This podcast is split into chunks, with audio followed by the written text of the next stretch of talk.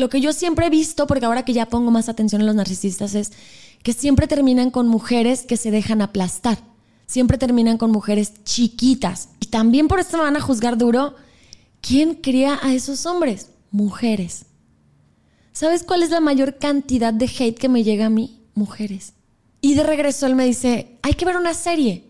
Y pone el estafador de Tinder. Porque hasta dije, pues qué tontas las mujeres, ¿por cómo le dan el dinero así? Y luego fue como que cállate, estás escupiendo para arriba.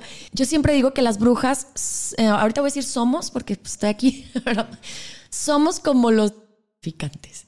O sea, si de verdad lo eres, no lo andas diciendo por todos lados. Y agraciadamente o desgraciadamente yo no creí que era un ente, yo creí que era un amigo. Yo así vámonos. Y resulta que pues era algo más, más allá. La religión se inventó para meternos miedo y vendernos el remedio, vendernos el perdón. Y hay un montón de gente allá afuera esperando que tú le digas, íncate y reza siete padres nuestros y se te va a perdonar el acto que cometiste. Alguien muy pobre quisiera ganar mucho dinero, ¿no? Pero quizás tiene problemas de adicciones.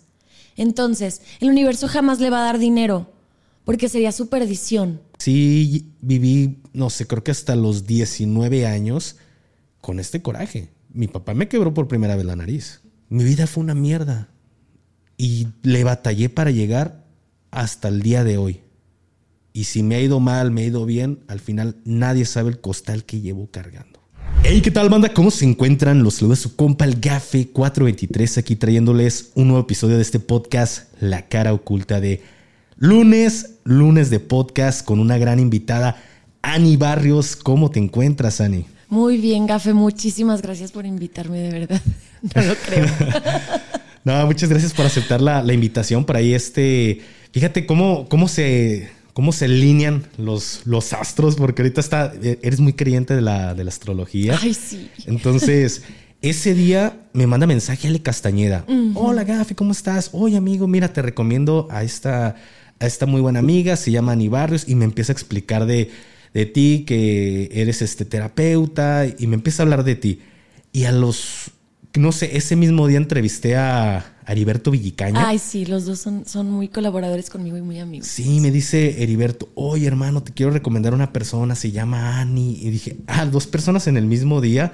Dije, ah, esto parece un, un, este, algo se arregló. una señal. Sí, una señal de que Ani tiene que estar aquí. Y la verdad, pues ahí le, le dije al buen Adán, oye, ¿sabes qué? Mándale mensaje a Ani a ver si se anima a estar aquí con, con el GAFE 423. Y sí, fue muy, muy rápido. Entonces, eh, te agradezco mucho por estar aquí con, con todos nosotros, Ani. Al contrario, gracias a ustedes. Ani, ¿puedes hablarnos un poquito de ti? Eres terapeuta, pero terapeuta de qué? Sí, puedo hablar mucho de mí. Sí, ya, ya de hecho ya estamos empezando con el podcast antes de como unos 10 minutos y yo sí, ah, no manches, ¿en serio? Espera, espera, esto lo cuentas en el podcast. Yo soy terapeuta emocional pero empecé en el ramo de Reiki, todo lo que son energías, elevación de conciencia, chakras, el despertar espiritual. Entonces, todo lo que sea medicina alternativa que le llaman, eh, yo me dedico a eso. Reiki, flores de Bach, aromaterapia, biomagnetismo. Pero lo que más, más, más me gusta es el Reiki porque, por lo que se siente. Que son cosas que no puedes ver, pero sí las sientes y a veces las escuchas. Yo las escucho, por ejemplo. ¿Cómo qué tipo de cosas? Eh, la energía de las personas, la energía de los chakras de cada persona, para los que no sepan qué son los chakras, son centros energéticos que tenemos nosotros. Eh, en ah, terapias. Todos vimos Naruto. Todos, vimos Naruto. Amo, amo. y aparte, siempre hablo de, por ejemplo, caricaturas como Dragon Ball. Y les hablo mucho del ki ah, y de todo eso. Me fascina. Eh, desde chiquita yo tengo algo que me llamaba a eso y la vida me llevó para allá. Entonces, me gusta mucho, por ejemplo, que en una sesión de Reiki, cuando yo daba antes sesiones de Reiki, porque después tuve que cerrar el consultorio porque fanatismo, ya sabes, eh, podía sentir que estaba sintiendo esa persona. Tristeza, enojo, cualquier cosa. Y al principio me asustaba, pero después ya lo pude controlar. Y en algunas ocasiones también podía escuchar por ejemplo, una vez escuchaba yo, su esposo le pega y su esposo le pega, y todos los 45 minutos de la sesión y yo decía, o sea, yo, mi ego, me está hablando. No, no, yo no puedo estar escuchando tal cual lo que le pasa. Pero al final, pues la curiosidad. Entonces le pregunté, eh, ¿algún día ha sufrido violencia intrafamiliar? Y me dijo, mi esposo me, me dio unas cachetadas ayer. Y yo, yo puse mi cara de, oh, no pasa nada, pero realmente me súper asusté. Hablé con mi maestra y me dijo, sí, es que tú tienes esa percepción que se da aquí en el tercer ojo. Y entonces a partir de ahí me empecé a hacer caso. Y me empecé a observar cómo en la vida, cada cosa que yo digo que va a pasar, es que pasa, Gafe. Así con esa seguridad. Sí. ¿Y qué nos va a pasar? A ver. a ver, porque tuve aquí a, porque hasta me, hablabas de, brujería y cosas de este tipo. Tuve por aquí a una, a una persona que es bruja. Ella literal dice, yo soy bruja, fui a Hogwarts y todo el pedo. Saludos a Yadi y a, su hija. Ya la vi, vi, vi, vi esa entrevista, sí. Oye, Yadi me dijo muchas cosas esa entrevista fue como en octubre más o menos y tal y cual ella me dijo, en febrero empiezas, abril esto y todo está pasando y así de, wow, a ver si le, si le atinó. Entonces, a ver, ¿qué, ¿qué, hay para nosotros, Ani? Mira, yo no soy tanto del, yo le digo linaje como de mm, esoterismo. Okay. Soy más de lo, de lo del Reiki, que viene más de la filosofía oriental, de, por ejemplo, me encanta el hinduismo, pero no necesitas ser brujo o bruja o mago si tú abres tus chakras, principal el tercero, porque cuando tú observas la vida, siempre va a pasar lo que sea mejor para ti. El problema es que tú nunca sabes qué es lo mejor, tú quieres que pase lo que tú quieres. Y para el universo no siempre es lo mejor lo que tú quieres. Digamos, por ejemplo, alguien muy pobre quisiera ganar mucho dinero ¿no? Pero quizás tiene problemas de adicciones. Entonces, el universo jamás le va a dar dinero, porque sería su perdición. Y podrás decir, pero ¿por qué? ¿Qué mala onda es Dios? O el universo, como le quieran llamar, yo le llamo universo, porque es por su bien. Y siempre que hablo les digo, he vivido tantas cosas y se me han solucionado de maneras tan mágicas, gafe, que les digo, solo esperen, observen y tengan paciencia, porque el universo tiene todo perfectamente bien acomodado. Desde antes de nacer, nosotros ya tenemos el camino. Entonces no te desesperes, porque te vas a cansar, déjate ir. Así yo les digo que como cuando vas en un río y agarras un flotador y déjate ir, porque si nadas contracorriente, pues te cansas. Y de todas formas, vas a acabar donde mismo, ¿sabes? Entonces no es tanto como que adivine, aunque sí siento, pero tendría que darte una sesión de Reiki. Aparte no te veo. Tienes que verme. Eh, más bien yo tengo que sentirte. No pongo mis manos sobre las personas, no tengo que tocar, pero sí sobre sus chakras. Y entonces puedo sentir qué está pasando con tu cuerpo espiritual. Ok, ok. Pero para todo este don, ¿cómo fue que lo despiertas? ¿Vas a, a clases? Cualquiera podemos tener este don o hay quienes lo tienen más, más fuerte, más despierto. ¿Cómo está este No es un don, realmente no es un don, todos somos energía y el Reiki significa energía universal. Rey, universo, Ki, energía, como la de Goku. Ah, Entonces, todos tenemos ese poder, digamos, de mandar un Kamehameha. De hecho, lo hacemos todo el tiempo. O sea, cuando alguien te odia, no te quiere, te tiene envidia, te está aventando, digamos, flechas o pequeños kamehameha que si tu aura no está protegida te van a dañar. Entonces, de ahí la importancia de tener conocimiento de cómo se siente un cuerpo que su energía está siendo lastimada, que su energía está siendo fragmentada. Y eso solo lo puedes saber siendo consciente, observándote cómo me siento. Yo siempre les digo, al ser terapeuta floral, pues me fijo mucho en las emociones. Entonces les digo, cuando tú te levantas, realmente cuántas veces te preguntas, ¿cómo me siento? Nunca. Realmente nunca. Nunca. La, la, gente, yo les digo, los humanos normales o simples humanos, no saben que, tienen, que tenemos un espíritu y que tiene estos órganos llamados chakras. Entonces, pues te levantas, te bañas, te cambias, trabajas. Listo. Solamente pones atención cuando te duele algo físico. Ahí sí ya vamos al doctor porque me siento mal, porque me duele aquí. Pero realmente nadie piensa cómo me siento en, el alma hoy. Siempre les digo, hagan ese ejercicio porque vas a descubrir qué es lo que te está pasando antes de que tu cuerpo físico enferme. realmente la enfermedad física no es la enfermedad, es el síntoma de la enfermedad emocional, que las emociones son el idioma del espíritu. Okay. O sea, tú sientes una emoción porque uno de tus chakras te está diciendo, hey, yo les digo que toca la puerta en el cerebro y, oye, dile a Ani que nuestro chakra raíz está súper enfermo y necesitamos que nos, nos ayude. Y no haces caso. Tú, puedes decir, llevo tres días súper triste, no tengo ganas de hacer nada, cancelé tres citas del podcast, no sé. Pero no haces nada. Porque la única opción que te dan es una. No pienses en eso, porque puede ser estrés, y siempre todo es estrés. O dos, ve al psicólogo pero realmente es que, pues sí, a veces ir al psicólogo funciona, particularmente creo que en los niños funciona mucho, pero funciona mucho más saber de dónde viene esa emoción y cómo se sana ese lugar, que en este caso pues sería el chakra raíz, ¿no? Es lo que te iba a preguntar, ya van dos veces que mencionas chakra raíz, ¿cuántos chakras hay y cómo se llaman estos chakras? Siete chakras principales, y tenemos Nadis y bueno, sería un podcast de muchísimas horas, pero es el, te los voy a decir así como la gente los comprende. Chakra raíz, sacro, plexo, em, corazón, garganta, tercer ojo y corona. Chakras inferiores tienen que ver con todo lo que es lo terrenal, el dinero, la salud física, la energía, la fuerza, todo lo que es físico. El chakra central, que divide los dos, es nuestro corazón y es el que hace que tengamos empatía con los demás y con nosotros. Mucha gente cree que este es el del amor, de la pasión, del amor de pareja, pero no, es del amor al prójimo y del amor a ti mismo. Y nuestro chakra superior es garganta, tercer ojo y corona, nos conectan con Dios, con la divinidad y con la apertura de conciencia, o sea, eso que te hace ver como leono, más allá de lo evidente. Ah, Sí, ya, ya, sí sé que eres friki, ¿eh? Sí, que eres sí soy, sí soy. ah, muy bien. Oye, ¿y cuántos, no sé, yo te hablo desde mi ignorancia, desconozco este tema, te lo dije, vamos a, vamos a ser alumno maestro.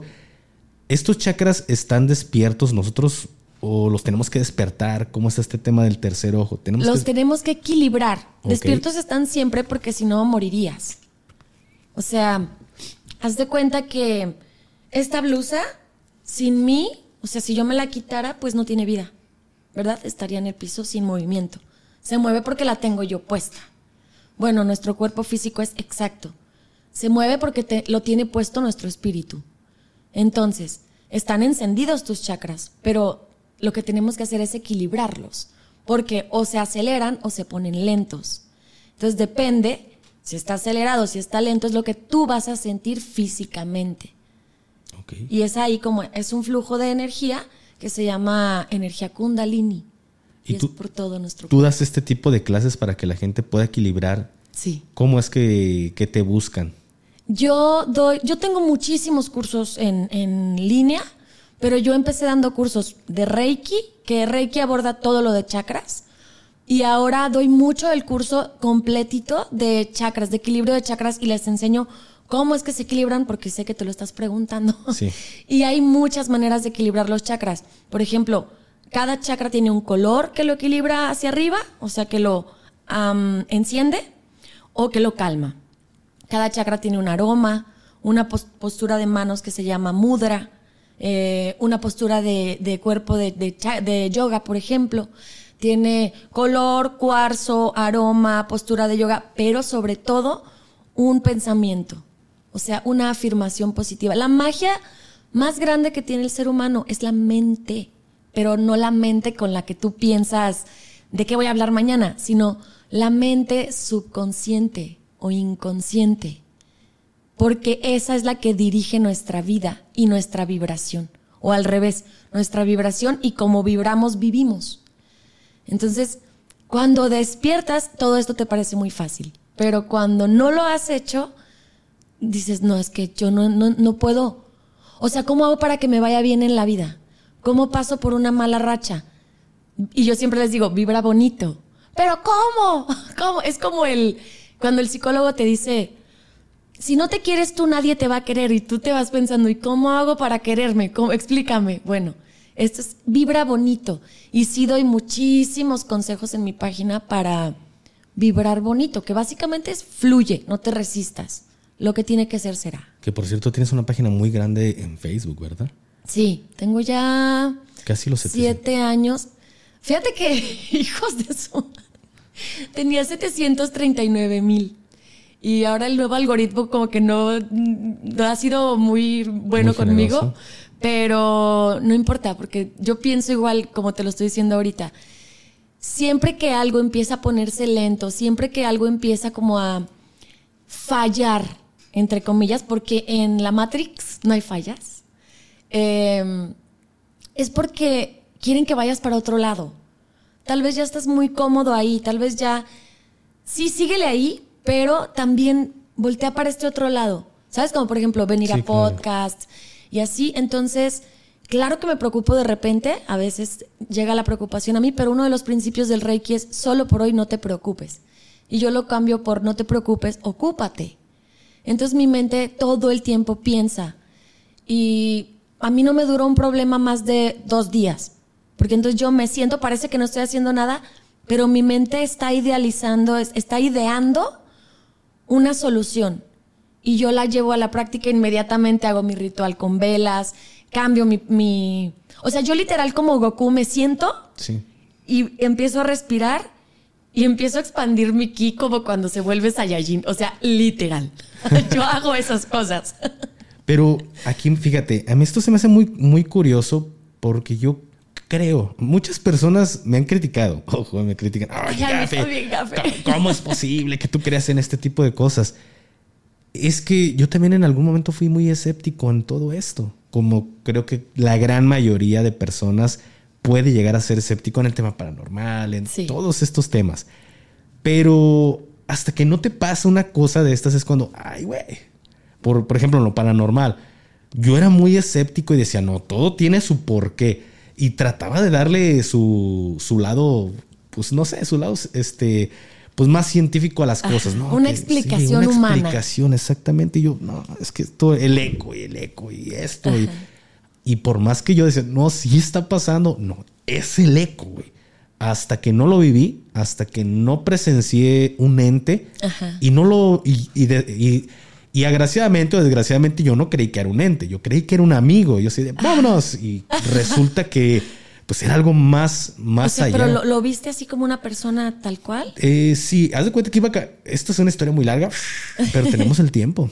Yo tengo toda la vida por delante. y, todo esto es encaminado a, que la, gente nos critica. Realmente es esto. Pero este tipo de, de, pláticas a mí me encanta. Entonces, mira, había una, una prisión militar y en esta prisión militar era muy vieja, muy, muy antigua. Pero hubo algunas torres este, que se renovaron, pero las primeras torres, las torres más viejas, pues ya ahora sí, valga la redundancia, estaban muy viejas, que ni siquiera luz había. Eh, las entradas eran, pues era una, una escalera de caracol, pero muy reducido. Entonces, se dice que en una de las torres un, elemento mató a, otro soldado en una torre porque se andaban llevando y la llevadera no es buena con, en tema de armas. Entonces por ahí se decía que se aparecían, y se dice todavía que se aparecen cosas, porque por ahí tengo un camarada que ha venido dos veces a este podcast y me dice, güey, no quiero ir a la torre, dicen que se aparece, y ya no nada más por mí, porque es, es verdad. Entonces, de repente tú estabas en la torre y escuchabas el... Ajá y tú estabas arriba y, ay, güey.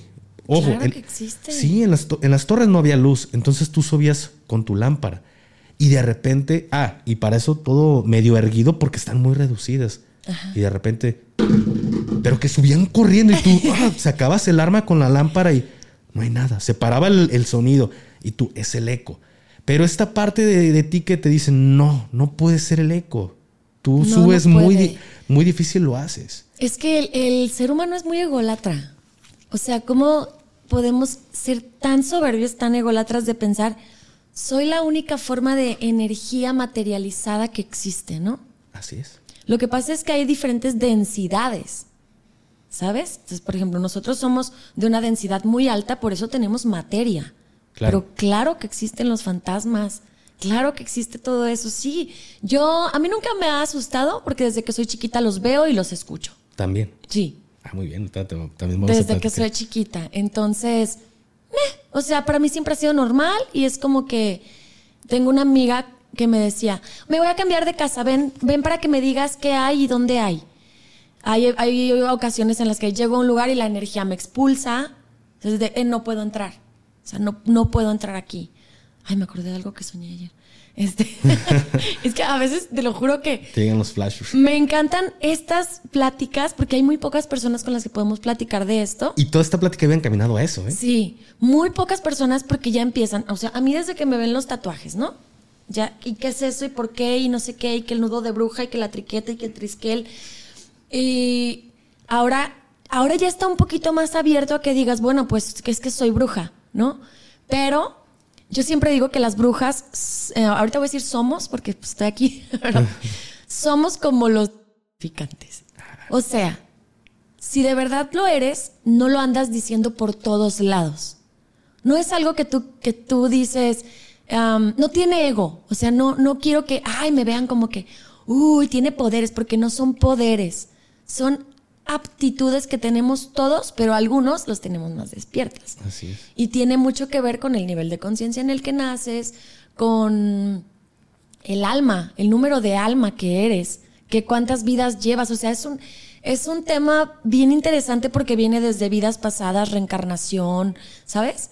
Entonces, claro que nacemos y ya tenemos un chip de cosas que vivimos en muchísimas vidas atrás. Eh, y vamos, a la vida no vinimos, como dicen, sí vinimos a aprender, pero sobre todo a recordar. Exacto. Yo me considero un alma vieja, ¿eh? Y ahorita hago una pausa a lo, del tema paranormal y esta pregunta de cómo es vivir, cómo es lidiar con que la gente te señale. Y ahorita que hablas de este tema, yo me considero un alma vieja y se lo, he dicho en muchas ocasiones y creo que tú me puedes entender que tengo gustos que no coinciden con mi época. Y van a decir, bueno, es que tus papás escuchaban ese tipo de música. Lo he dicho en algunos otros lugares, como Pedro Infante. Mm, Pedro Infante no es de mis tiempos y no es algo que papá, mamá, ni siquiera mis abuelitos escuchan. Y aunque así hubiera sido, yo sí me acuerdo de Pedro Infante y no lo escucho. No, pero yo desde que estaba en el kinder me gusta Pedro Infante. Y es así como que Pedro Infante. Y, y, he crecido y desde chiquito, desde el kinder, primaria, secundaria hasta la actualidad, de repente estoy cantando una de Pedro Infante y mi abuelita, es la que más me lo dice, ya está grande, me dice, ay hijo, ni de tus tiempos es, ¿cómo te gusta Pedrito Infante? Y yo mm, siempre he tenido este gusto. Ahora, otro, otro gusto que tengo es mucho del tema de la Segunda Guerra Mundial. No sé por qué desde que estaba en el kinder, era ver documentales, horas y horas de documentales de la Segunda Guerra Mundial y algo me decía, tú estuviste ahí, tú estuviste ahí. ¿Y por qué es, entré al ejército, estuve en las Fuerzas Armadas? Porque algo me decía, esto es lo tuyo, güey. Entonces, de repente por eso siento que soy un alma vieja porque tengo gustos que no coinciden con mi época ni con la de mis padres y no es como que mi papá escuche una, una canción o algo, no, tampoco son de sus gustos. Porque muchas personas, ah, es que a lo mejor tu papá lo escuchaba a tu mamá. Nah, mi papá es música ochentera y el, electrónica y demás, pero no Pedro Infante, ¿me explico? Mira, las almas viejas se identifican. La numerología nos puede ayudar porque nos da números 22, 11, 33, nuestra fecha de nacimiento y así. Em, pero las almas viejas nos reconocemos porque somos personas que nos gustan estos temas extraños. No te importa mucho las cosas materiales, ¿sabes? De hecho, las almas viejas, por lo regular, padecemos ansiedad, ataques de pánico, insomnio, eh, pensamientos recurrentes. Tu mente no para todo el tiempo porque... Que está dormido, estás pensando. O sea, lo que, lo que hay aquí en el planeta Tierra no nos llama tanto la atención. Queremos más. Queremos una... No queremos explicaciones de, de por qué existe un auto lujoso, ¿sabes? Me importa más ¿Qué tiene por dentro por qué se siente así un árbol? Eh, te llama mucho rescatar animales. Te llama, te llama mucho lo que no tiene que ver con riqueza, con posesiones materiales. Esas son almas despiertas. Y para ser un alma despierta tienes que haber vivido muchas vidas. Eso te vuelve un alma vieja. Porque tú vas a ver personas de 80, 90 años que no tienen así de madurez ni de conciencia por el planeta Y la edad no la da los años humanos, la da el alma, las vidas vividas antes de. Entonces puede haber un niño de tres años que es un ancianito en su cabeza y hace rato dije, no hay fallas en la Matrix, pero sí la hay. De hecho, me quedó también eso de... Sí, la, sí las hay, porque estos recuerdos, o sea, así como tú tienes esta, como de que, es que yo tal vez estuve ahí, ¿sabes? Hay niños que han descrito de dónde vienen, dónde murieron, quién los mató, o sea, y, y se puede comprobar. Entonces, es bien importante abrir esto, que la gente se empiece a dar cuenta que somos espíritus, somos energía. El cuerpo es un mero vehículo. vehículo. Como si, si voy al, al, espacio, pues necesito un traje de astronauta porque si no ahí me voy a morir. Entonces, para estar en, este, en esta densidad humana, pues necesitas un cuerpo humano. No puedes venir solo como un espíritu, que sí, son los fantasmitas, ¿no? Pero pues no puedes vivir como un humano. Y en la humanidad es como una materia de escuela. Tienes sí o sí que pasarla. Es una etapa del despertar o de la trascendencia espiritual. Tienes que ser humano para que tu espíritu pueda trascender. Exactamente. No puedes brincarte tercero de secundaria para pasar a primero de prepa. O sea, no hay manera. Bueno, menos de que seas muy inteligente, ¿no? Que pasen a la universidad. o corrupto. Pero ¿cómo, ¿cómo lidias con todo este tema de tú traes este tipo de, temas, ahora sí valga la redundancia, pero no toda la gente lo acepta.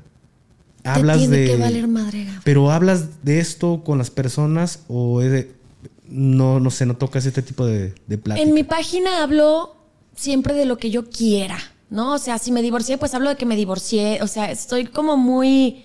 Yo me hago caso, qué es lo que quiero sacar, qué es lo que quiero decir. Pero comúnmente lo más constante es que hablo de energías. Es más, no hay un video donde no termine hablando de energías. Así esté tomando un eh, tocando un tema totalmente humano, yo lo voy a unir a lo energético, porque somos energía, somos cuerpos espirituales dentro de un cuerpo humano, no al revés.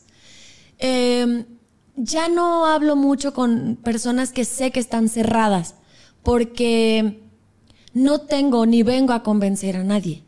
¿Sabes? Yo suelto mi mensaje y sé que va a llegar a la persona que tenga ese nivel de conciencia y ese despertar espiritual o energético y que a esa persona le va a llamar la atención. Todos los demás no van a escuchar, ¿sabes? O sea, ¿cómo es posible que desde chiquitos vimos los Thundercats y nunca nos imaginamos que la espada del augurio es el tercer ojo y por eso León no veía más allá de lo evidente? Claro. Ahora, yo pienso, es un genio. ¿Quién escribió eso?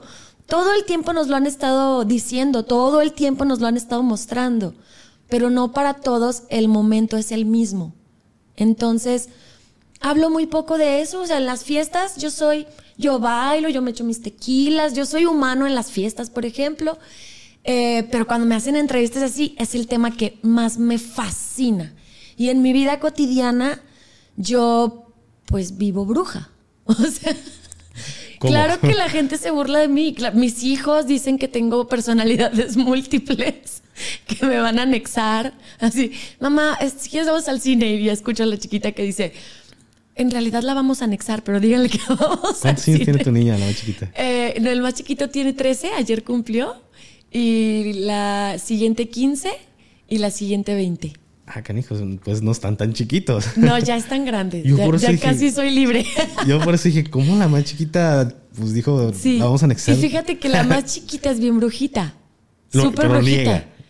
No, es ella como que se calla y de repente yo digo algo y ella me dice, no es así, mamá. Eso es de brujas oscuras, o eso es de bruja verde, o eso es así. Y luego, más chiquita, yo encontraba en su cuarto cuadernos donde ella escribía, por ejemplo, los signos zodiacales, pero les ponía como que la piedra que llevaban. Yo decía, ¿qué onda? Yo no hablaba tanto de eso, porque eh, hay momentos, al principio, cuando como que tú lo empiezas a detectar en ti, tú dudas de ti. Tú dices, no. O sea, ay, que, que yo, ¿cómo voy a tener esta sensibilidad? ¿No?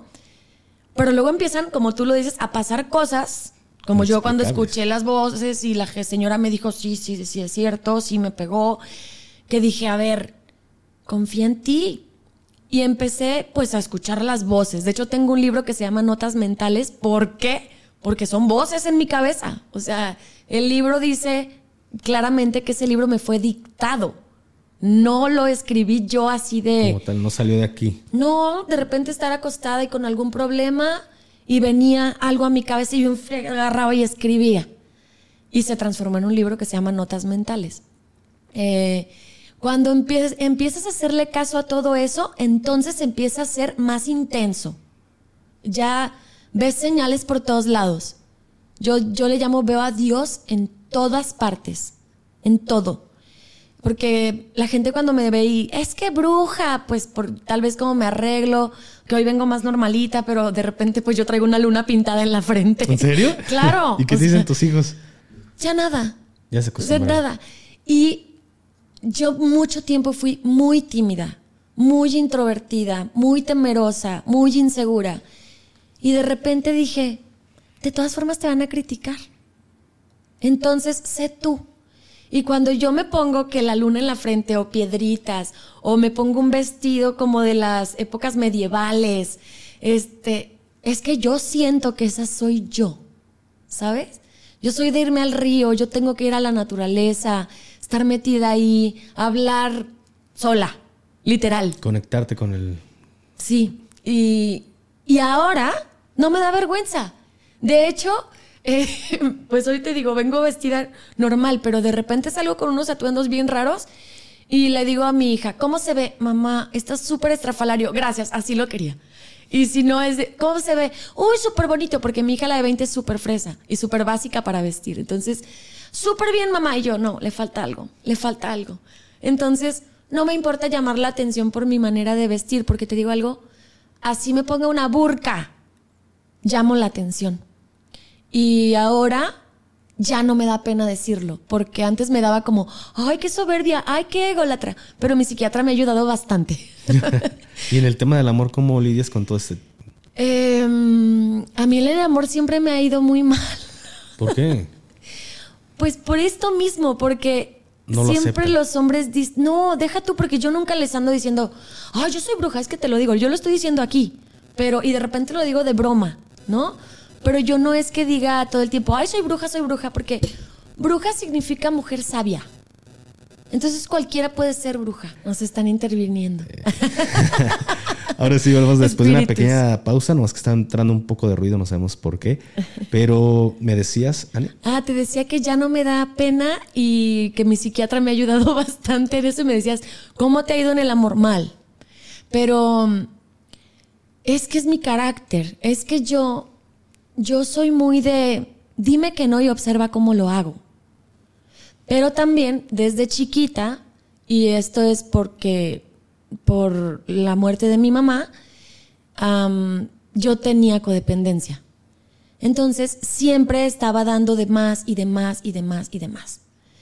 Y al hombre humano normal, no despierto, no le gusta que le des amor sin sin aprovecharse, ¿sabes? Hasta que ya los hombres em, despiertan en conciencia, pues tú quieres amor, claro, y con quien te dé amor tú te quedas. Exactamente. Pero por lo regular, hombres y mujeres, ¿eh?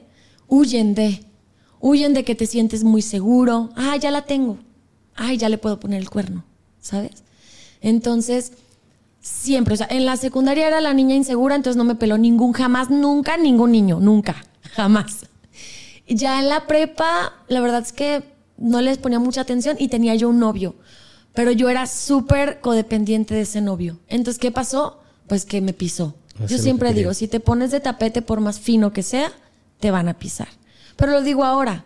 En ese tiempo, pues yo estaba llenando vacíos de mamá, vacíos de papá, em, buscando a dónde anclarme. Y pues no me puedo anclar a un chavo de 17, ¿no?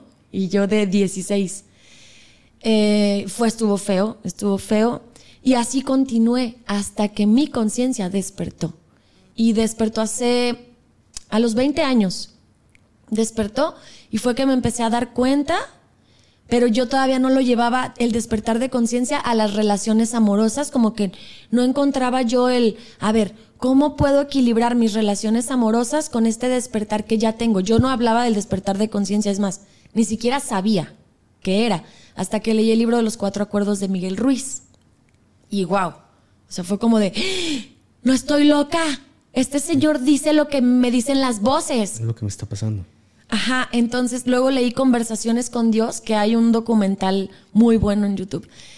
Y ahí también te explica, observa, observa todo lo que te ocurre. Es una señal. Si no lo observas no vas a poder ir por... Es como un rally que te ponen las, las banderas y para acá y la izquierda y derecha y no sé qué, ¿sabes? La vida es así, siempre hay pistas, pero yo, por un lado tenía un despertar de conciencia, pero estaba cantando en una banda de rock, pero estaba claro que en el mundo de las drogas, claro que en el mundo del alcohol, claro que desfasada totalmente entre un despertar de conciencia y una vida muy humana que me distraía. Y hasta hace muy poco, hasta hace unos ocho meses, entendí mi despertar de conciencia, cómo ligarlo a las relaciones amorosas. Y fue a pesar, porque no quiero decir gracias a, fue a pesar de una relación narcisista, con un narcisista encubierto. ¿Por qué? Porque fue tan trágico pero tú dices que fue hace ocho meses. Sí, fue tan trágico que era la gota que derramó el vaso. O sea, yo venía toda mi vida buscando atención en los hombres, una atención que pues no tuve de mi papá, entregando de más porque es que si yo soy muy buena, ellos me van a querer, ¿sabes? Pero no me daba cuenta que mientras más buena era yo, ellos me cambiaban por otras que eran más malas, digamos, ¿no? rebeldes, que si salían de antro o que no les obedecían. este novio que tuve a los 17 años me cortó mi cabello hasta aquí. O sea, literal fue y me sentó en la estética y yo llorando, pero yo no me paré y no puse resistencia. Me apagaba los cigarros en la boca, yo fumo desde muy chica, desde los 14. O sea, yo siempre fui como, hago lo que quieras, pero no me dejes. O sea, el típico pégame, pero no me dejes. Pero yo no llegaba al pégame porque mi papá era muy golpeador. Entonces a mí me pegas y se me mete un minion morado. Entonces, eh, a, los, a la agresión física yo reacciono muy rápido, pero la agresión emocional yo no la detectaba, ¿sabes? Pero no te dabas cuenta que te estaba haciendo daño. No, o sea, para mí, y como lo digo en mi segundo libro, Puedes vivir sin él, eh, para mí era como normal, pues si hay canciones que dicen que te puedes morir por una persona y que ya no quiero vivir y no sé qué. Entonces yo decía, bueno, así se sufre por amor, ¿no? Pero con el tiempo, yo me, fui dando cuenta que otras personas no sufrían así como yo. Y aparte me di cuenta que con todos los hombres me pasaba igual y yo sufría igual. Pero no importa si yo lo quería cortar el martes y él me cortaba el lunes. Yo empezaba a sufrir. Y decía, Ani, ¿pero por qué? Lo ibas a cortar. Si tú lo ibas a cortar por la herida que estaba tocando. No es lo mismo dejar a alguien a que te dejen si tienes una huella de abandono que se creó pues desde que nací. Entonces, un narcisista lo que toca es precisamente tu huella de abandono, o sea, pero la toca y la retuerce, porque ellos te engrandecen y de la nada, de un minuto a otro, gafe, te tumban con el abandono, que se llama descarte, sin explicación alguna. Pero no existe. ¿Crees que, que todo lo, lo que te pasó en su momento no te ayudó para darte cuenta hace ocho meses, no sé qué edad tengas. Tengo voy a cumplir 40. 40 años. ¿No te diste cuenta que te estaba generando pues un daño a pesar de todo lo que viviste? Porque eh, me comentabas que estuviste en una banda de rock, desmadre, lo que era. Eh, fuiste a, no, no sé, no iba, iba a decir este, la, la empresa, pero Ajá. Fui, quise ser artista. quisiste ser artista, te pedían tu cuerpo. Sí. Entre que si nos puedes tocar un poco de esos temas. Sí. Pero no pudiste detectar esto hace ocho meses. No. O sea, sí, o sea, sí sabía que algo estaba mal, pero yo tenía esta idea tonta de con mi amor yo lo voy a ayudar.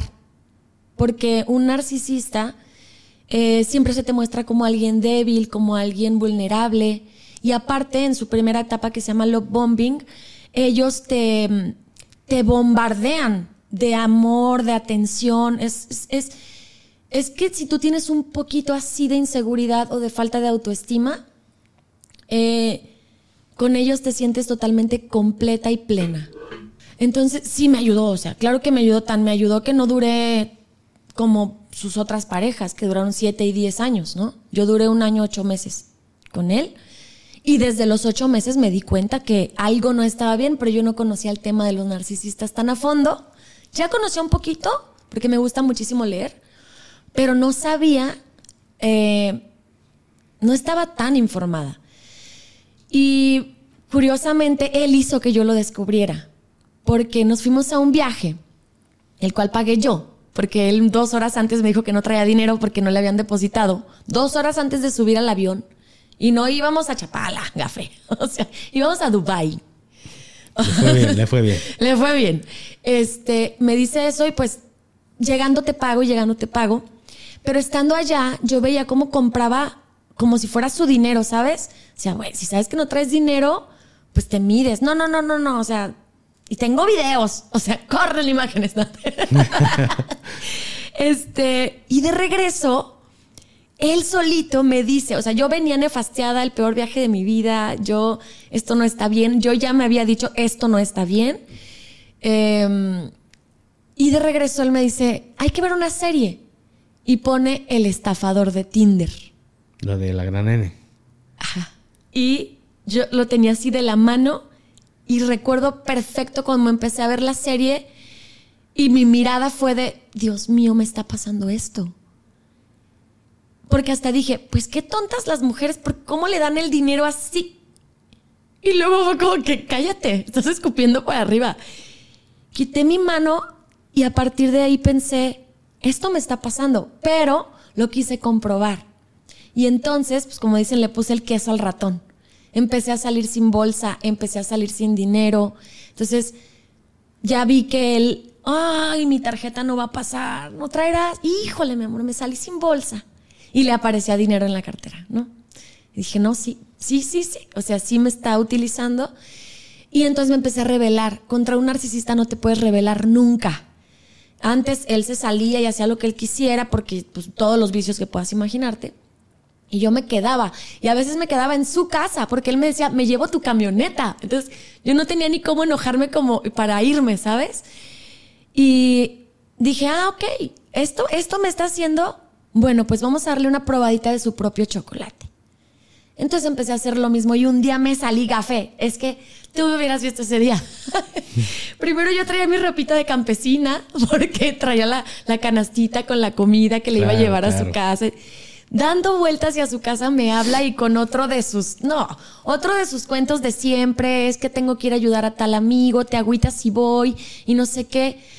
No, no me agüito. Me regresé a mi casa, me puse un vestido de cuero, minifalda media de red, bota a la rodilla me guafié el cabello, me maquillé como drag y me salí. Y el otro, pues no pensaba que yo me fuera a salir. Cuando, ¿dónde estás? 8 de la mañana yo enfiestando. Claro que sí. Claro que sí. Y esto nadie lo sabe y lo voy a decir apenas. Ojo, eh, ojo. o sea, se va a enterar el pobre iluso. Eh, como él estaba y a mí no me gustaba. Eh, estaba yo en, una, en la casa de un amigo y estábamos ahí este, echando cotorreo, que tienen tornamesa, no sé qué. Entonces nos ocurre, ya en la borrachera, vamos un ratito al antro. Entonces nos vamos a un antro muy, muy, muy famoso aquí en Guadalajara, donde la verdad es que por todos lados te ofrecen de todo. Y cerraron rápido, nos regresamos a la casa de mi amigo. Y en el camino la, recogimos una morra. o sea, porque yo le grité de, ¡qué bonito cabello! Porque yo soy muy así. Y la chava, gracias, ¿a dónde van? Este, no, pues a un after. Y mira que se arriesgó la morra porque llévenme. La verdad es que yo, dije, qué aventada. O sea, con nosotros está en estos tiempos está sí, yo dije, con nosotros está salvo, pero no hagan eso, chicas, no hagan eso. Entonces se va con nosotros y la chica trae sustancias y pinta una raya en, el, en la mesa. Y yo le saco una foto a la mesa y guardo la foto. Y me da sueño, me voy a dormir, ahí seguía la fiesta y otra de mis amigas estaba dormida. Y en eso me escribe el narcisista, ¿dónde estás? Y no sé qué, regrésate. Y yo no puedo. Me estoy espolvoreando la nariz. ¡Sí! A huevo, sí. ¿Por qué no puedes? Y yo, ¿por qué no? Estoy haciendo, ¿qué estás haciendo? Lo mismo que tú. Y tras le mando la foto con la raya pintada, ¿no? Se quedó ¿dónde voy por ti? Regrésate, no sé qué, no, hasta que se me baje. Y como yo, la verdad, y lo he dicho públicamente, sí consumí drogas en un, tiempo de mi vida, sé perfectamente cómo te pega una droga. Entonces a mí ninguno de mis hijos me puede llegar y yo no darme cuenta. Entonces como a las nueve de la mañana, todavía me dio hambre, fui a las gorditas y luego llegué a su casa con lente oscuro, con el atuendo que traía. Estaba él sentado en la, en la cama y yo, ¿qué haces despierto? Vienen estaba fúrico. Me encueré, me acosté y este y yo empecé con la patita a mover la pierna. Aparte padezco de ansiedad, entonces se parece mucho un pasón a, un ataque de pánico. Y la neta lo actué. Tauro. Lo actué y un Oscar me hubieran dado porque el otro me te llevó al hospital, no sé qué. Yo no me metí nada, café. Yo no me metí nada. Y en la mañana, ya cuando yo quise hablar, le dije, ahora sí vamos a hablar. ¿Te gustó esa mujer que viste ayer? No, me diste en la madre, no sé qué. Le dije, bueno, cuando yo te deje, solo de esas vas a encontrar. Solo de esas mujeres así vestida, así, así, solo eso es lo que vas a encontrar. No manches, sentí horrible y no sé qué. Se está enterando que. Ah. Pero pedo. Cabrón fragati. el, premio de, la academia, ¿no? Yo puedo enfiestarme hasta el amanecer tomando agüita. Sí, Porque la locura la llevo por dentro. Exactamente, no ocupas... La música me prende, la música me mueve. Sé lo que son las drogas, sé cómo se siente y por eso no las consumo. ¿Sabes? Entonces, esa fue una anécdota muy buena que nadie sabía. Pero tus hijos, ¿qué te decían al respecto de todo lo que estaban pasando? Porque ya no son los niños, ya son A mis hijos yo nunca los involucro con las parejas muy rápido excepto ahorita, fíjate que estoy en una relación, pero con él en especial yo no, él y el, anterior, yo no, no sentía la confianza de que mis hijos convivieran. Porque si yo no veo la cosa que va seria y que yo sienta que van a estar en un lugar seguro y que hay un futuro ahí, entonces yo no le voy a presentar a mis hijos. Lo conocieron como, la verdad no me acuerdo al cuánto tiempo que lo conocieron, muy poco, no les cayó bien, no les cayó bien, pero mis hijos siempre respetan mis relaciones, así como yo respeto a ellos. Entonces, no les cayó bien, pero no me lo dijeron. Solamente nunca querían ir si era una invitación con él. Entonces, realmente, creo que les afectó ya el truene. O sea, cuando terminé con él, porque él me terminó a mí, y yo sí caí en un shock muy grande que ahora sé que se llama disociación cognitiva, que ahora sé que son un literalmente un cortocircuito en los hemisferios cerebrales, que ahora sé que paso, aún estoy en un tratamiento para shock postraumático, o sea, ahora ya me lo explico, pero en ese momento yo decía, ¿cómo es posible que yo sienta que me quiero matar? Si ni siquiera por el padre de mis hijos que duré 14 años casada. Y es este jueguito que hacen los narcisistas en tu en tu cabeza de te quiero, pero ya no, pero sí te quiero, pero te maltrato, te quiero, pero te dejo, pero te digo que voy a volver. ¿Mal de Estocolmo? Muy parecido, sí, muy parecido al síndrome de Estocolmo, que te enamoras de tu agresor. Exacto. Pero gafe, es muy difícil hablar de este tema. Creo que es más difícil hablar de este tema que decir si soy bruja o no soy bruja. Porque las personas no lo comprenden y lo ven como, ay, qué ardida. No, no, no saben que debería ser y se está luchando para que sea un delito, para que se pueda denunciar como un maltrato, no, no, ya no digamos psicológico nada más, o sea, es un atentado a tu vida. Hay gente que cae al psiquiátrico por esta, esta, es que es un juego, literal, es como un, es como un asesino en serie que repiten, ya sabes. Su patrón. Ah, bueno, el narcisista repite exactamente. Te puedo decir que la relación que tiene ahora ha repetido hasta las fotos que me tomaba a mí en el mismo lugar. O sea, ponte ahí con el bikini blanco, negro y de fondo se ve la cabañita y el jacuzzi, el mismo lugar, en la misma habitación, la misma foto.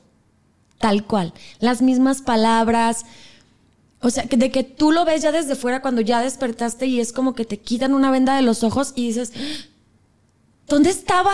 Porque realmente no estabas. Y después ves que se lo están haciendo a otra persona y dices, ay, no, no manches. O sea, ¿cómo la salvo? Y no puedes, porque no te va a creer. Pero ¿por qué, no, ¿por qué consideras que no te creería? Porque ya lo hice y me bloqueó. Sí. Claro. te vio como que, ah, la ardida. Mm, no, pues no me contestó, pero yo la bloqueé. Ella me bloqueó desde el minuto uno. Los narcisistas siempre se quedan un trofeo. Y yo, al ser una persona en redes sociales reconocida, pues para él era algo, algo, un trofeo, ¿sabes? Y él tiene un libro de los que yo escribí, está dedicado, y en la portada soy yo. Y entonces, eso es lo único. Bueno, y mi cepillo para peinar eléctrico, que no me quiso regresar, y una lanita. Este. No me lo quiso regresar, ¿por qué? Porque es su trofeo, ¿sabes? Él se quedó con el libro de Annie Barrios, el primero y dedicado y con un beso pintado. Pero tiene mi foto, tiene mi nombre. Esta chava sabe quién soy. Yo me enteré que ella sabía quién era yo porque yo, la verdad, nunca stalkeé, nunca supe quién era la novia. Me enteré después de muchos meses. Y ahí sí stalkeé. Ahí sí, pues soy vieja. Y yo creo que hasta los hombres también hacen eso. Pero intenté stalkear porque me tenía bloqueada. Dije, oh, no, pues quién sabe quién sea. Después ya me llegó una foto eh, de una amiga de México, precisamente. Y ahí ya vi quién era, vi su perfil y dije, la va a hacer pedazos. Porque efectivamente una mujer eh, eh, interesante, una mujer preparada, una mujer brillante en su ramo. Y eso es lo que necesita un narcisista. Entonces, sí pensé y dije, y pues lo pensé mucho tiempo, o sea, fueron es que lo acabo de hacer. Fueron nueve meses, ocho meses en que yo le avisaré, le avisaré, le avisaré. Y luego le pregunté a mi novio actual, le pregunté, la regaré y me dijo, ¿a ti qué te hubiera gustado? Y yo, que me avisaran. Y me dijo, entonces. Y solamente le mandé un mensaje por, por Instagram y le, le dije, ten cuidado, es un narcisista y no, no quiero que lo dejes. Simplemente abre los ojos, no le prestes dinero y no lo metas en tus negocios porque se dedican a lo mismo. Entonces, me bloqueó. Pero me siento bien con eso. Yo sabía que me iba a bloquear. Yo sabía, es normal. Pero sé que dejé ahí una... Una semillita. Sí. Y sé que cuando ella vea la, la primera bandera roja ya marcada, porque las banderas rojas las ves desde el principio, nada más que tú te las, te las disfrazas. Cuando ella ya ve una bandera roja bien, ella se va a acordar de mí y de ese mensaje y posiblemente pueda evitar que también a ella la, la embauque. Pero tú crees que sí pase esto? Porque de repente siento que lo del síndrome o el mal de, Estocolmo sí, sí influye mm. mucho, ¿eh? porque a pesar de que ves esas banderotas rojas caes en lo mismo. Sí, pero es que con el narcisista no hay manera de que no pase porque solo tienes dos opciones. Una, cuando despiertas, tú los dejas, o sea, te revelas y tú los dejas o ellos te dejan porque te revelaste. O dos, cuando despiertas, tú permites que ellos hagan todo lo que ellos quieran. Ellos no tienen límites. Tú permites cuernos, tú permites, tú permites todo lo que ellos quieran y de todas formas, ellos te van a descartar una y otra vez. Así que el trauma va a salir. O sea, puede tardarse 10 años, Gafe. ¿Sabes? Puede tardarse 7, 10, puede casarse con ella, pero por el perfil que yo vi, no es una mujer. Es una mujer que se autodenomina feminista, que va a las marchas. Eh, tiene un carácter bastante fuerte, bastante fuerte. Y no creo que. Que, em, que se va a dejar. Que se va a dejar. Creo que lo que yo siempre he visto, porque ahora que ya pongo más atención en los narcisistas, es que siempre terminan con mujeres que se dejan aplastar. Siempre terminan con mujeres chiquitas. Y por esto me juzga muchísima gente. ¿Cómo dices mujeres chiquitas? Sí. Porque existimos mujeres y en un tiempo yo fui una mujer chiquita. Hazme lo que quieras, yo me quiero poquito, yo me valoro poquito, yo soy chiquita.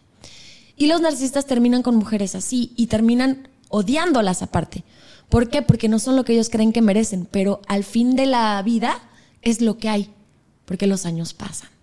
Y no siempre tienes el físico o el dinero o con lo que hayas atraído a esa víctima, porque no somos parejas, se nos llama víctimas de narcisismo. Así es, y considero que aquí no es hombre narcisista, creo que sería las mm, personas. Sí, hombres y mujeres. Sí, porque creo que también hay mujeres que... Claro. Que hacen exactamente lo mismo y y es feo, creo que lidiar con este tipo de. Es horrible y traumático. Pero si no es solamente hombres, Lo que pasa es que las mujeres hablamos más y los hombres se guardan mucho las emociones o les da pena decir que su, mujer eh, hace estos abusos. Que aparte son abusos muy sutiles. Son, depende, ¿no? Porque hay muchos tipos de narcisistas. Pero pues ahí vimos el caso de Johnny Depp. Exactamente. Y es que al final de cuentas creo que eh, cuando un hombre habla no se le cree. Digo, tienen culpa, tenemos culpa, ¿no? Mm, Pero... No creo, Gafe, que tengan culpa. Pues es que sí, realmente sí, la historia lo dice, ¿no? Realmente sí, de repente, no digo de repente, pero sí el hombre sí la ha cagado. Sí, pero también la mujer se ha dejado. Y aparte, ¿quién? Y también por esto me van a juzgar duro. ¿Quién cría a esos hombres? Mujeres. ¿Sabes cuál es la mayor cantidad de hate que me llega a mí? Mujeres. Entonces, no, yo no culpo a los hombres. ¿Tú no? No. Yo siempre he dicho que yo no estoy del lado ni de los hombres ni de las mujeres. Yo estoy del lado de la razón. Yo no culpo hombre ni mujer. Yo creo que, bueno, en teoría sí sería culpo padres de familia. Que no le dan una buena educación a sus hijos y tienes lo que... Y conciencias, como estábamos desde el principio hablando, Gafe. O sea, yo vengo de una vida bien dura. De verdad, increíblemente de no tener dónde vivir, de no tener dónde dormir, de no tener que comer, de pensar eh, en la casa de mi tía tal, seguro ahorita ya están comiendo, deja voy y hago como que los visito porque estoy embarazada a los 18 años y yo me voy a caer en la calle. O sea, me voy a caer de hambre, así. Pero llega una, un momento en tu vida en el que tú dices, a ver, ah, dijimos que no íbamos a usar este. llega un momento en tu vida en el que tú dices, yo quiero seguir esto. O sea, de verdad, yo me merezco esto, yo me merezco estar em, con parejas que ni siquiera quieren andar conmigo, que solo se quieren acostar conmigo. Yo me merezco eh, que me desvaloricen de esta manera y yo estar atrayendo ese tipo de cosas. Si llega ese momento en el que tú tienes la decisión de irte por la derecha o por la izquierda, ¿sabes? Entonces, yo tuve una mamá que murió a los 11 días de que yo nací, una mamá que me crió, eh, que hubo mucho maltrato y muchos golpes, muchos, que ahora entiendo por qué. yo la entiendo a ella. Un papá igual o más, de hecho más, golpeador y aparte ausente. Vivo sola desde los 15 años con dos hermanas mías. Desde los 12 trabajo de cerillita en el mercado, en el supermercado, vendiendo en la paca de, la ropa usada con una tía. A los 16 años entré a trabajar a tiendas de ropa y me dejaban así en el probador porque era ilegal eso, no se, no se podía. Después ya pude entrar a tiendas que ahora son, pues todo el mundo compra Ibers, Casara, todo eso. ¿Sí puedes decir marcas? Sí, no te preocupes. Ah. Eh, luego trabajé en, en un autolavado que me, un amigo me dio trabajo ahí, me salvó la vida porque eh, me habían corrido de otro trabajo y como yo, yo demandé porque fue injustificado, pues te fichan y ya no te da trabajo nadie. Eh, trabajé ahí en la caja de un autolavado literal. ¿Y qué le ponemos? ¿Le ponemos arborol? sí. Este, me fui, luego ahí conocí al papá de mi primera hija, que resultó estar metido en el mundo del crimen. Eh, fue preso yo me voy, nace mi hija, yo me voy a México, entro al mundo artístico y me doy cuenta de la porquería que es y no sé si siga siendo así, pero, pero en mis tiempos cuando yo lo intenté de verdad era horrible y he vivido mucho gafe y no por eso soy una porquería. No, claro que no.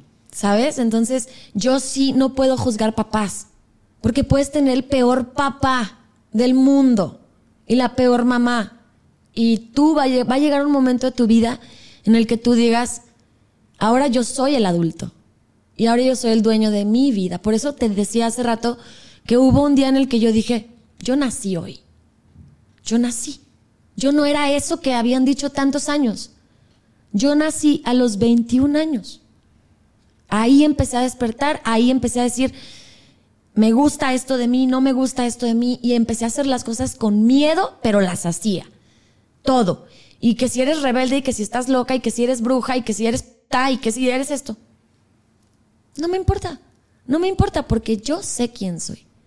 Y entonces por eso no culpo a nadie de lo que me ha pasado. Ni siquiera al narcisista. De hecho tengo una carta que se hizo viral Y es una carta a un narcisista, donde entiendo perfecto por qué se porta así. Desde mi espíritu, que es, es algo que te va a salvar la vida, saber diferenciar tu cuerpo espiritual tu cuerpo físico, porque el espíritu perdona muy rápido, porque al espíritu realmente nadie le hace daño. Todos son escuelas, ¿sabes? Eh, por eso la frase de a tus enemigos hay que agradecerles. Pero el humano tiene ego, entonces el humano no perdona tan fácil. Entonces hice esa carta y ni siquiera culpo al narcisista. Eh, hasta cierto punto agradezco haber vivido esa situación. Te hizo más fuerte. Me hizo mucho más fuerte. O sea, después de él, yo te juro que no existe hombre que a mí me vaya a valorar menos de lo que yo me valoro. Y después de ese narcisista, yo me valoro muchísimo más. Porque todo lo que él decía que yo era, con lo que él me quería endulzar el oído, yo ya lo sabía. Es que estás hermosa, es que eres súper inteligente, es que eres bien trabajadora, es que eres bien este, resiliente. Y la verdad para mí esos no eran halagos porque yo ya los había reconocido en mí. Yo llevo muchos años trabajando en mi autoestima. Pero después de él dije, güey, sobreviviste esto, no va a haber no puede haber quien me tumbe, gafe. Excepto el mismísimo patrón. Y el patrón, Dios, no nos tumba, nos dirige. Nos dirige por diferentes caminos. Unos van a ser difíciles, sí. Pero caerme de, por completo, pues igual y me resbalo. Pero me voy a parar. Pero es que mira, a mí se me hace un poco curioso lo que dices. Creo que tú lo hablas desde esta persona que ya abrió esta conciencia y has aprendido a, perdonar y también a no culpar y no repetir los mismos patrones de conducta que hizo quizá tu, tu madre, que al final pues te crió, y, tu padre, es tu mamá. Entonces creo que tú estás consciente, has despertado este, este nivel de conciencia de decir, no voy a cometer los mismos patrones de conducta que las demás personas. Pero creo que muchas personas sí terminan cometiendo este tipo de, patrones, lo vuelven a hacer. Entonces, por eso es que yo te decía, de repente creo que sí los padres este, tenemos mucho que ver en el comportamiento que van a tener nuestros hijos. Al principio, Gafé. ¿Crees? O sea, sí. O sea, yo, por ejemplo, sí repetí patrones con mi primera hija. Yo sí le ponía sus nalgadas y me sacaba de quicio. Este yo fui una mamá muy irresponsable por, por como su primer año. O sea, yo fiesta, fiesta, fiesta, y la encargaba aquí, la encargaba allá, y la encargaba por acullá. Eh, no fui la, mamá, la mejor mamá del mundo, de hecho no soy la mejor mamá del mundo, pero no existe ser humano que no sea espiritual, porque eres un espíritu. Entonces, no existe ser humano que no haya que no reciba la señal la batiseñal de es momento de despertar. Que la ignoren es otra cosa. Y esas son las personas que se victimizan. Que no quieren salir de donde están. Exacto, entonces echan culpas. Los que queremos despertar, claro que vamos a llorar. Bueno, es que yo he mentado madres 20 mil veces al narcisista y luego me di cuenta con este narcisista que no fue el primero en mi vida. Yo ya había tenido narcisistas eh, a menor escala, pero pues no quería entender me mandaron al jefe de jefes, ¿no? Pero no, todos, y ojalá que toda la gente que escuche este podcast se, se siente un día al levantarse de su cama y piense, ¿qué estoy haciendo con mi vida? ¿Por qué? No existe ser humano que no tenga ese llamado al despertar de conciencia. No existe. Y ahí es donde te das cuenta y dices, ok, cuando nací me dijeron te llamas así, tu religión es tal, esto es bueno, esto es malo. ¿Qué de todo eso yo sí creo? ¿Qué de todo eso sí resuena conmigo? ¿Por qué bautizó a mi hijo? ¿Creo en el pecado original? Ni siquiera me lo he preguntado y ya lo bauticé. ¿Por qué me caso por la iglesia? ¿Por qué pienso que una mujer que vive con sus tres hijos seguramente era bien puta y el marido la dejó? ¿Por qué no me divorcio? porque es un pecado mortal. ¿Quién dice? En fin, mi mamá me decía, ¿y a tu mamá quién le dijo? O sea, cuando te llega ese momento es bien fuerte, porque es literal como si, como si tu cerebro fuera un baúl y fueras sacando papelitos que dicen, esto es malo, ¿por? Ser mamá soltera es malo, ¿por? ¿Quién dice? Pues la iglesia no me quisieron bautizar a mi primera hija por ser mamá soltera. ¿En serio? ¿A mí? Yo tuve que pagarle a un padre para que me bautizaran a mi hija. Yo soy budista. Eh, de hecho, no soy budista 100% porque no me gusta decir soy algo porque tendría que entregarle todo, Mi, mi raciocinio a una creencia. Me gusta mucho el hinduismo, las leyes del hinduismo y me gusta mucho el budismo. Mucho. Pero. Pero desde tu primera hija. Eh, no, ahí era católica. ¿Y no te quisieron.? Yo me sé toda la misa de arriba abajo, pero porque me gustaba el monaguillo, gafe. ¿Pero no te quisieron bautizar a tu primera hija? No, porque yo no estaba casada. Y yo dije, pero es que el que me dejó fue él a mí. ¿Yo qué culpa tengo? Y me la bautizó un sacerdote en otro templo. Me cobró 500 pesos por, por bautizarme la niña. Fíjate que yo hace poco tuve a, a un sacerdote, bueno, al padre Enrique, y es un padre rebelde. Muy rebelde. Qué padre, hacen falta esos padres padres. sí, este, de hecho, hay caso a mi primo, mi primo hermano, es un padre muy rebelde. Entonces, a mí se, conecto con él, ya creo que salen esto en, a finales de, de abril. Entonces, él está en contra de muchas cosas de la iglesia, de que no se puedan volver a casar, del tema del matrimonio entre ambos. Él está en contra de todo lo que la iglesia te quiere meter. Y él dice, es que ya no es, ya no es, no, no estamos ya en, aquellos tiempos. Tenemos que seguir avanzando y despertar ese nivel. Entonces, está muy padre, se los recomiendo. Si no lo han visto, creo que ya se desestrenó. está muy padre. Y detrás de cámaras me dice muchas cosas que yo dije, padre, de verdad. ¿Por qué no lo dijo en el podcast? Pues porque lo van a crucificar literal. Sí, literal lo crucifican. Claro. Entonces hubo muchas cosas que. Yo, yo sí lo digo siempre. La religión se inventó para meternos miedo y vendernos el remedio, vendernos el perdón. Y no me acuerdo bien, pero creo que fue el Papa actual. No, no, sí.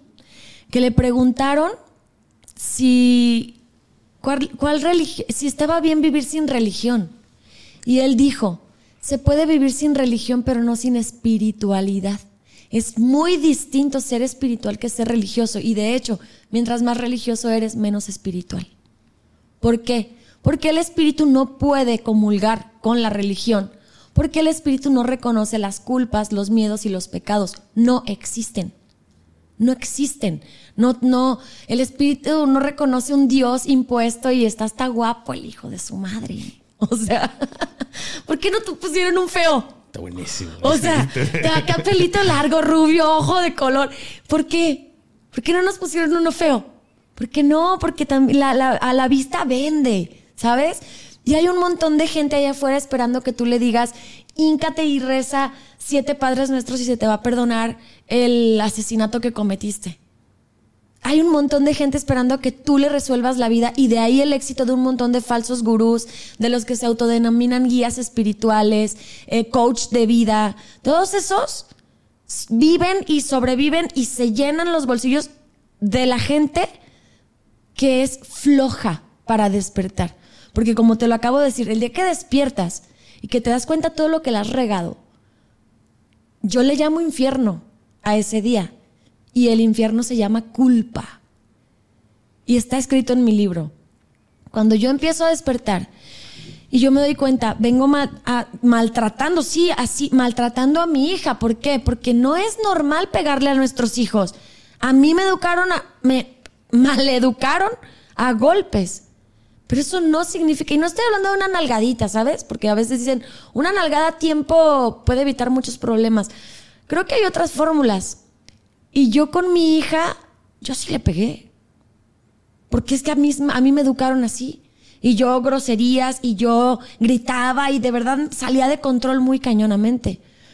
Cuando nazco, pienso, ¿qué estás haciendo? Lo mismo que hizo contigo tu mamá, lo mismo que hizo contigo tu papá. Está repitiendo el mismo patrón de conducta. Y ahí dije, no más. Y eso me pasó con ese libro que se llama eh, Los cuatro acuerdos de Miguel Ruiz.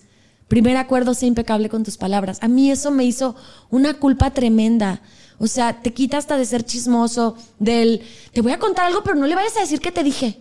Y dormirme con esa angustia de, ay, le conté y qué tal que le dice. O sea, por eso te decía antes de entrar al aire que antes yo, claro que fui conflictiva, fui una chava súper insegura, eh, de todo he vivido, pero te llega el momento, la batiseñal aparece, gafe, y uno decide. uno decide si ir ahí o si te haces el tonto y, ay, no, mira, yo mejor aquí, me sigo haciendo el dramático, no aprendo nada y todos tienen la culpa de todo. Pero ¿crees que esto sea porque muchas personas no quieren aceptar su culpa? ¿No quieren reconocer que la han cagado? Sí, porque duele mucho reconocerlo. Porque creo que desde el momento, como dices tú, en que tú aceptas tus culpas, en que la has cagado en esto, en lo otro, es cuando empiezas a hacer ese despertar también en mucho sentido y te empieza a ir mejor porque... Porque cambias tu vibración. Reconoces. es que ¿cómo puedes arreglar algo que no aceptas que está descompuesto? O sea, es como esta mesa si tiene una pata rota, ¿no? Y yo siempre ignoro que tiene la pata rota y pues nomás no me acerco, pero tiene la pata rota. En algún momento se va a caer la mesa, ¿sabes? Qué mejor que si yo digo, ay, tiene la pata rota, ¿sabes qué? Déjame le arreglo. O sea, se arregló el problema, ya funciona perfecto la mesa. Nuestras vidas son iguales. Pero la gente dice, ay, tengo la pata rota, ay, no pasa nada, voy a hacer como que no. O porque cuando yo era chiquito, mi papá hizo esto y esto, entonces tengo la, pierna o las emociones este, desgarradas, o la herida de abandono, o la herida de rechazo. Ok, te la causó tu papá, pero ¿quién la va a curar? Porque tú ya estás grande. O sea, ahorita se habla mucho de, habla con tu niño interior, sana tu niño interior. No. O sea, sí, sí quieren, pero como un adulto. A ver, sí, mi niño interior está muy herido, pero yo ya no soy un niño, yo soy un adulto. ¿Qué tengo herida? Pues tengo herida de abandono, tengo herida de rechazo. Yo la voy a curar. Yo no voy a ir le voy a decir a mi papá, por tu culpa la tengo, cúramela, como hacen muchos, ¿no? Que claro. manténme porque por tu culpa yo soy así. Y por tu culpa yo no he podido conseguir trabajo porque por tu culpa caí en las drogas, porque por... A ver, pues tal vez sí fue por su culpa, pero una cosa es culpa y otra responsabilidad. Es su culpa y es tu responsabilidad. Imagínate si te contara todo lo malo que viví en mi niñez, en mi adolescencia. Hombre, gafe, si yo te lo cuento, hacemos cuatro temporadas de La Rosa de Guadalupe. O sea, con el airecito y todo. Claro. Pero yo no voy a ser víctima de mí misma. Y menos, y porque te lo dije desde un principio, yo soy rebelde, menos voy a ser víctima de otras personas. Que aparte, cuando tienes un despertar de conciencia, la empatía también la manejas bien, sin ser tonto. Pero yo veo los errores que cometieron mis papás eh, y te juro que los entiendo. Claro. Mi papá murió hace dos años y no fue un buen papá. Y los voy a, lo voy a seguir diciendo. No fue un buen papá, de hecho, fue un mal papá. Fue un mal, una mala pareja también para, para mi mamá que está viva y no sé si para mi mamá la que murió porque pues, no la conocí cómo fue. Fue un mal papá. Pero si yo pienso que fue un hombre que quedó viudo con un niño de seis, una niña de tres y unas gemelas recién nacidas, no sé qué pasó en su cabeza. Entonces yo no voy a juzgar su nivel de conciencia, aunque me haya golpeado muchas veces y hubo muchos abusos. Eh, no puedo juzgarlo. Y cuando lo vi en la cama ahí muriendo, yo lo único que le pude decir fue, papi, vete, yo te perdono y lo hiciste bien. ¿Por qué? Porque yo vi su espíritu, Gafe. Yo no puedo juzgar los actos humanos de las personas porque yo también la he regado. Y cuando tú la riegas, tú puedes reconocer los errores de, otras personas y ser empático con esos errores. Mira, yo también me pongo en esta situación en la que tú estás y realmente pues pasé una mala niñez, una mala adolescencia que, que si llega un momento en el que tienes mucho coraje en, tu ser y quieres comerte al mundo. Sí. estás muy molesto y, y, y, sí, sí viví, no sé, creo que hasta los 19 años con este coraje mi papá me quebró por primera vez la nariz. Imagínate, era una, era una violencia. Y yo decía... te entiendo, perfecto. No, yo a mis hijos no les voy a pegar. A la niña sí le he pegado dos veces. Hasta las contamos, ¿no? Sí, le he pegado dos veces. Tú dices, de repente una nalgada...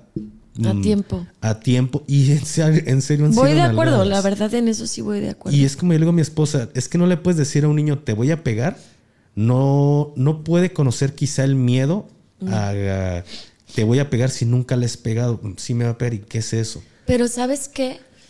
Eh, no estoy de acuerdo con los golpes cuando, se, cuando la gente cree que por eso los vas a respetar. O sea, yo a mi papá le tenía miedo, no respeto. Ojo, yo en lo personal soy de la idea, comparto mucho esta idea de otra persona que me lo dijo en algún momento. Yo no pido que mis hijos me amen, solo pido que me respeten. Ya en el día de mañana que ellos crezcan y si despiertan ese nivel de conciencia, van a darse cuenta de todo lo que he hecho desde el momento que nacieron hasta ese hasta la actualidad. Y sabes qué, te van a amar porque yo me acuerdo mucho cuando empecé ya mi adultez a pensar cómo me hubiera gustado tener un papá que pusiera límites. Pero no como él lo ponía, porque no era no era el papá que te cuidaba y que, "Oye, tienes que llegar temprano", porque aparte pues no vivía con él, no vivía con mi papá. Mi papá pues sí nos dejó, ¿no? Con mi mamá, la que me crió. Tu madre. Mi mamá, sí. Y este. Pero él sí creía que al dar golpes, y creo que así lo educaron a él, tú lo ibas a respetar. Y yo, la verdad, lo que yo sentía por mi papá era rencor, en cierto punto odio y miedo. O sea, cuando yo escuchaba el carro que iba llegando por nosotras, porque lo íbamos a ir a visitar, yo me acuerdo que pensaba que no arranque, que no arranque, que no, para, para no ir a su casa, ¿sabes? Ya a los 15 que vivíamos en un depa solas y él vivía con una pareja que tenía, pues yo ya trabajaba y todo eso, pero también escuchar su carro que iba llegando a su casa, que era al lado de nosotros, este, me causaba pánico, gafe, pánico. Y a mí, la persona, la primera persona que me mandó por una golpiza al hospital fue mi papá. entiendo. Y yo tuve que llevar a la policía a mi casa para sacar mi ropa a los 17 años. Y de ahí más, o sea, de ahí regresábamos porque em, él era como ya pasó y no se vuelve a tocar el tema, ¿sabes? Y ahí quedó. Sí, y después pues me fui y vivía en una casa de asistencia, dos noches en algún hotel, o sea, donde cayera, literal donde cayera. Cuando me embarazo regreso y vuelve a hacer lo mismo, otra vez, golpes, otra vez, todo eso. Entonces, no, nunca más volví. O sea, yo me fui antes de que naciera mi hija y regresé pero a esa misma casa, pero ya, ya no estaba mi papá. Y luego ya me fui, me casé y me fui a vivir a Ciudad de México. Muchos años yo bloqueé a mi papá del teléfono, porque cuando él me llamaba solo era para pedirme dinero. Yo me, casé, yo me casé con alguien que tenía dinero y no fue porque yo quisiera que tuviera dinero. Así la vida me lo mandó. Entonces mi papá, cada que me hablaba, era solo para pedirme dinero. Hija, ¿me prestas? Sí, y nunca se pagaba ese dinero, ¿sabes? Entonces, sí llegó un momento en que yo dije, ya me cansé, o sea, pero te fijas cómo tiene resonancia con cómo me usaban los hombres, que como, lo digo tristemente porque pues mi papi ya no vive aquí en, el, en este plano, Tal vez inconscientemente así me usaba mi papá. Te decía que muy poco tiempo antes de su muerte fue que yo dije, ¿y por qué no lo comprendes? Porque ya le había intentado ayudar. O sea, mi papá tenía depresión toda la vida. Yo me pude dar cuenta ya grande. Y ahí fue cuando lo pude comprender. Pero por supuesto que viví cosas horribles, si quieres decir, por culpa de mi papá, por culpa de mi mamá. Pero ¿Y a mí de qué me sirve echarles culpas? Ya lo hicieron. y con conciencia lo puedo solucionar. Y, y no lo puedo cambiar. O sea, yo no puedo cambiar mi pasado. Puedo mejorar mi presente. Y con lo que, so, con lo que me pasó en el pasado, crear algo ahora, que es lo que yo soy. No soy gracias a ello, porque no me gusta mucho que digan, es que gracias a que te trataron así, tú eres ahora tan fuerte y tan resiliente. No, hombre, pues gracias. Gracias por las noticias. Por eso te dije hace rato, a pesar de, yo, yo con todo eso que me pasó, construí. Y construí cosas que jamás me imaginé. Por eso te digo que la mente subconsciente e inconsciente es la que nos, nos trae todo a la, a la vida. Porque, bueno, con decirte que yo nunca me imaginé que un hombre se iba a querer casar conmigo Jamás pensé que yo iba a tener un carro, que yo iba a saber manejar. ¿Cómo crees? Yo no sabía que era eso. Yo vivía allá por Medrano. O sea, mis amigos salían en el periódico de ya lo agarraron. Yo conozco gente de todo tipo. Jamás pensé tener un nivel de vida más alto que tener para la comida del día o pedir fiado dos panes en la tiendita de la esquina, ¿sabes? Y de repente la vida me empieza a dar y a dar y a dar y a dar y yo digo, ¿cómo, cómo, por qué está pasando esto? Ah, pues porque yo vibro de esa manera. Yo atraigo eso. ¿Y cómo? Quitándole culpas a la gente, ya pasó. Todos somos almas buscando el camino para trascender. A ninguno nos dijeron, ay, ¿sabes qué? Se vive de esta manera y así te va a ir súper bien. Todos nos aventaron aquí al mundo. Y todo lo que, como te avientan al mundo, la familia con la que te toca, está perfectamente elegida para que tú despiertes. Entonces, si lo quieren ver desde un lado romántico, yo necesitaba una mamá que muriera a los 11 días. Yo necesitaba un papá que entrara en una depresión porque se murió su mujer. Yo necesitaba que fuera golpeador. Yo necesitaba que el papá de mi primera hija fuera drogadicto. Yo necesitaba que me pusieran el cuerno tres veces, o ya no sé cuántas, el papá de mis otros hijos. Em, necesitaba ataques de pánico, ataques de ansiedad, despersonalización, necesitaba pobreza, necesitaba no tener dónde dormir, tratar de ser artista y que no se logra. Yo necesitaba todo eso para ser Ani Barrios hoy. Y solo por eso no me voy a quejar. Y no me importa quién tuvo la culpa. Me importa que yo tengo la responsabilidad. Exactamente. Hemos vivido, me reflejo mucho, aunque eres, aunque eres, ¿qué? Tauro, ¿no? Tauro. Aunque eres Tauro. no sé ascendente Pisces. No sé por qué le, decía a Mar Sin Filtros un saludo. No sé por qué los Tauro no me gusta. No sé, no sé. Y mi hijo es Tauro. Nada más para. Ándele. Entonces, lo que no has de querer, en tu, casa, lo has de, tener. Entonces, la verdad, este, comprendo mucho lo, que me dices porque estoy viendo una réplica de lo que yo viví, me explico. Entonces, me estás platicando las cosas y es como que... Te estás remontando. Me estás remontando esos días, todo lo que, lo que pasó. Entonces, sé lo que me dices, la gente lo entiendo. Te digo algo. Em, es la primera vez que yo platico así, de mi vida así.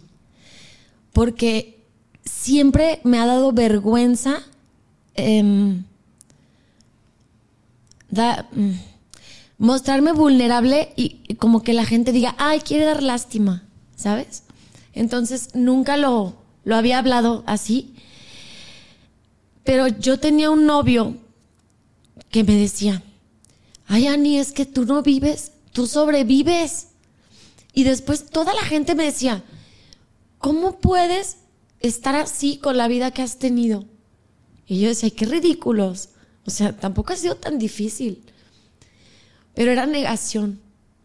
Y ahora que ya estoy más grande y, y que veo todo lo que he logrado, todo lo que he superado, digo, ¿por qué te quitas ese mérito? Si ha estado cabrón, güey. ni, escríbelo. Ya ha estado muy cabrón. Y hasta que no reconozcas que ha estado muy cabrón, te vas a dar el valor y decir, soy una... Porque no toda la gente se levanta de cosas como las que yo he vivido que incluso normalizado. Eh, uno llega a normalizar los abusos, uno llega a normalizar incluso abusos sexuales. Eh, muchas cosas y, dices, pues no está tan malo, ¿no? O una pareja que te violenta y dices, pues no me pega y me quedo. Hasta hoy que soy, estoy yo siendo responsable de mí y que de verdad digo, güey, deja de negar que tu vida ha sido una mierda. O sea, deja de negar que desde chiquita te pasó violencia, te pasó abuso, deja de, negar que tuviste que días sin comer, que tuviste que pedir limosna literal, eh, que tuviste que vivir lo que viviste en Ciudad de México, de pues para ser artista te tienes que acostar con tal y tal y tal y tal y tal, y por eso no pude hacerlo. Porque gracias a Dios tengo tremendos y dije yo, yo me acuesto con el que yo quiera, no con el que me digan, ¿sabes? Pero un montón de cosas que la gente te ve y no las saben, entonces te juzgan. Y yo decía, ¿y para qué las cuento? ¿Para que no me juzguen? Mm, pues no me importa esa gente que me juzga, pero realmente es que el contar cuando te has levantado de cosas muy duras. Inspira. A veces inspira muchas veces. Y también libera. Y alienta. Libera, claro que sí, pero pues lo podría liberar en privado con mi psiquiatra, ¿no? Pero alienta a muchas personas. Alienta a muchas personas a que digan, oye, es que sí le pasaron cosas, ¿sabes? No es la mujer que vemos ahí en una pantalla y que está hablando de despertar de conciencia. Sí, antes de despertar mi conciencia, yo me pude haber muerto de una sobredosis. Yo me pude haber muerto porque estuve muchas veces en peligro de, de pues, balazos en los antros. El, también varias veces el típico hombre que dices no y de todas formas, pues como estás borracha, pues hace lo que quiere. O sea, yo pude ser una de tantas que ahora están en las marchas marchando por ellas, ¿sabes? Y la gente te ve y te ve fuerte, entonces creen que tú naciste así. Tú naciste y la vida estaba súper resuelta. No. Le ching. Le ching muy cabrón. Entonces, no juzguen lo que no saben. Mejor aprendan o inspírense y dense cuenta que por más mierda que nazcas, porque si desde que naces se muere tu mamá, bueno, ya no, ya no pinta para estar chida la película por más feo que ocurra, cuando desde que tú naces, tu, infancia, tu adolescencia, tú la puedes arreglar. Tú puedes, no importa qué tan fuerte, qué tan eh, desgarrador haya sido, no importa quién haya sido el primero que te quebró un hueso, ¿sabes? La nariz, o si tu papá te mandó a los pies, no importa, porque todo depende de ti. A partir de una edad o de un momento, todo depende de ti. La culpa será, como lo dije hace rato, de quien tú quieras. Pero la responsabilidad de ser feliz es mía. Exactamente. Mira, creo que ya para, terminar esto, yo cuando era muy pequeño, y lo he dicho en alguna otra ocasión, vi por ahí un video de, Will Smith, que le preguntan a Will Smith, ¿qué haces para tener una, una mejor vida? Pues dice tres cosas, pero a mí dos fueron las que resonaron en mi cabeza. Sal a correr. Si tú sales a correr, y logras vencer esa voz que te dice, ya no puedo, ya detente, si logras vencer esa voz, no va a haber nadie quien te pare.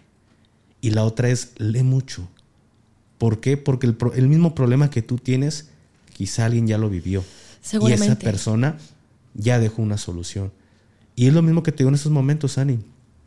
Tú decías, mm, viví en Medrano, y para quien... Saludos. Saludos al buen Medrano en sus tiempos de gloria. Entonces, ven, en estos momentos cómo te encuentras. Una persona que ya ha escrito libros, la vida que has tenido. Güey, es cierto. Nuestras vidas han sido una mierda. Pero no porque fueron una mierda, pues vamos a seguir revolcándonos en la misma mierda y dar y, y hacer los mismos patrones de conducta con nuestros hijos y que tengan una vida de mierda. Exactamente. Realmente es, sí, me ven fuerte, porque lo que Dani dice es lo mismo que yo siento y, me reflejo en lo que Ani está diciendo en estos momentos. Agafe 423 no fue fuerte, muchas personas lo critican, muchas personas lo envidian de verdad al personaje de Gafe 423, que porque ya está saliendo en tal lugar y que él fue un cabo, yo fui un teniente, fui un capitán y cómo es posible. Míralo cómo está ahí. Mi vida fue una mierda y le batallé para llegar hasta el día de hoy. Y si me ha ido mal, me ha ido bien, al final nadie sabe el costal que llevo cargando. Exacto. De verdad te agradezco muchísimo, Ani, por, por haber estado en, este, en este momento aquí conmigo, de verdad. Así es que... por algo yo dije, y se lo dije a Dane, le dije, nunca he hablado como voy a hablar en este podcast. Ténganme una Kleenex. Y me dijo, ya tenemos una caja.